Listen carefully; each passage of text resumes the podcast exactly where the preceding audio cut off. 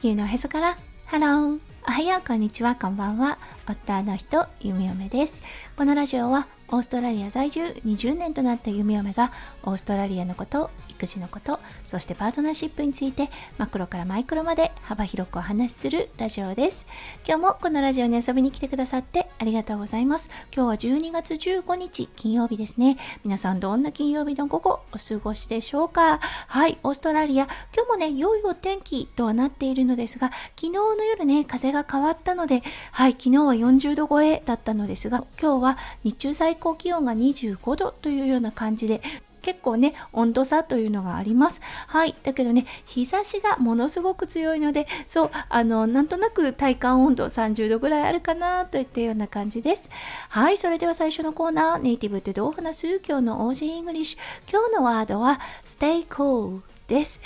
はい、オーストラリアでお洋服とかを買った時ですね、店員さんとお客さんって結構お話をしたりします。あの、もちろんね、世間話をしている人たちも見かけたことがあります。はい、そしてね、昨日だったんですが、ちょっと時間があったので買い物をしました。はい、そしてね、お洋服を購入した後ですね、外がものすごく暑かったので、そう、お洋服買ってくれてありがとう、stay cool みたいなことを言ってたんですね。直訳すると、涼しくねみたいな感じかなと思うんですけれども外は暑いから涼しくねみたいな感じでの意味だったんですよね。そうそういう何気ないやり取りがね本当なんかこうポッと心にね明かりが灯るような感じがするのは弓嫁だけでしょうか。なので昨日ねあのお金を支払い終えてステイコーと言われてはいあのお店を後にした時なんとなく弓嫁の心浮き足立っていました。はいそれでは今日のテーマに移りましょう。今日はね金曜日ということでパートナーシップについてお話ししています。はい今日はね久々にうんあのクリスマスショッピングっていうのを夫翔ちゃんとしました。はいそして思ったパートナーとの時間です。それでは今日も元気に夢嫁ラジオをスタートします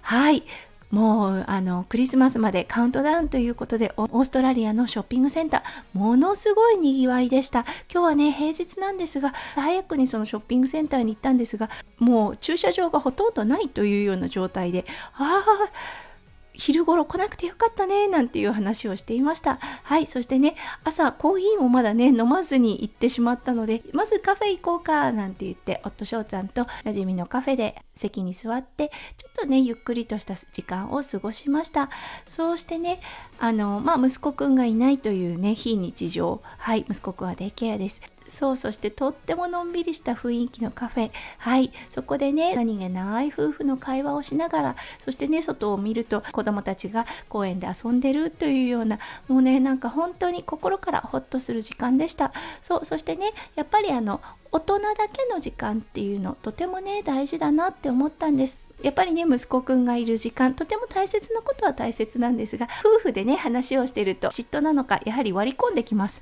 そうそれがねあの息子くんがデイケアに行っているから、うん、2人だけの時間というのが持てて、はい、本当会話に集中できる。うん、すごいね真剣な話をしているわけではないんです。ただねお互いの気持ちをこう思いついたことを話す。それだけでねなんか心が通い合うなっていうような感じがするのは、うん、弓嫁だけではないと思います。今日のうん、メインはクリスマスショッピングということでした。はい。なのでね、2人でそのカフェを後にした後ですね、いろんなところを回って、ああでもない、こうでもないねって、お互いに今の息子くんに必要なものは何だろうかっていうことを考えながら、意見の交換をしながら、うん、これがベストだねっていうものが見つかったので、はい、それを購入しました。そう、あの、一体何を購入したかっていうのはクリスマスの時にお話ししたいと思います。はい、でもね、改めてだったんですが、こうやって夫婦の時間を持つこと、そしてね、目的があって、その目的を2人で達成したということでね、達成感、そしてね、団結力っていうのがあったかなというような感じがします。なのでね、改めて、あ、こうやって誰かのプレゼントを2人でね考えて購入するっていうのは悪くないなと思いましたそうクリスマスプレゼントを準備されているお父さんお母さん多いと思います。もしできるのであれば夫婦でね、うん、街を歩きながらあでもないねこうでもないねといったようなはいあの時間を過ごしながら意見をねあの交わしながらはいプレゼントを選ぶっていうのは夫婦円満の秘訣にもなるのかなと思いました。はいということで今日も最後まで聞いてくださって本当にありがとうございました。皆さんの一日がキラキラがいっぱいいっぱい詰まった素敵な素敵なものでありますよう弓嫁心からお祈りいたしております。それではまた明日の配信でお会いしましょう。地球のへそからハロー弓嫁ラジオ弓嫁でした。じゃあねバイバイ。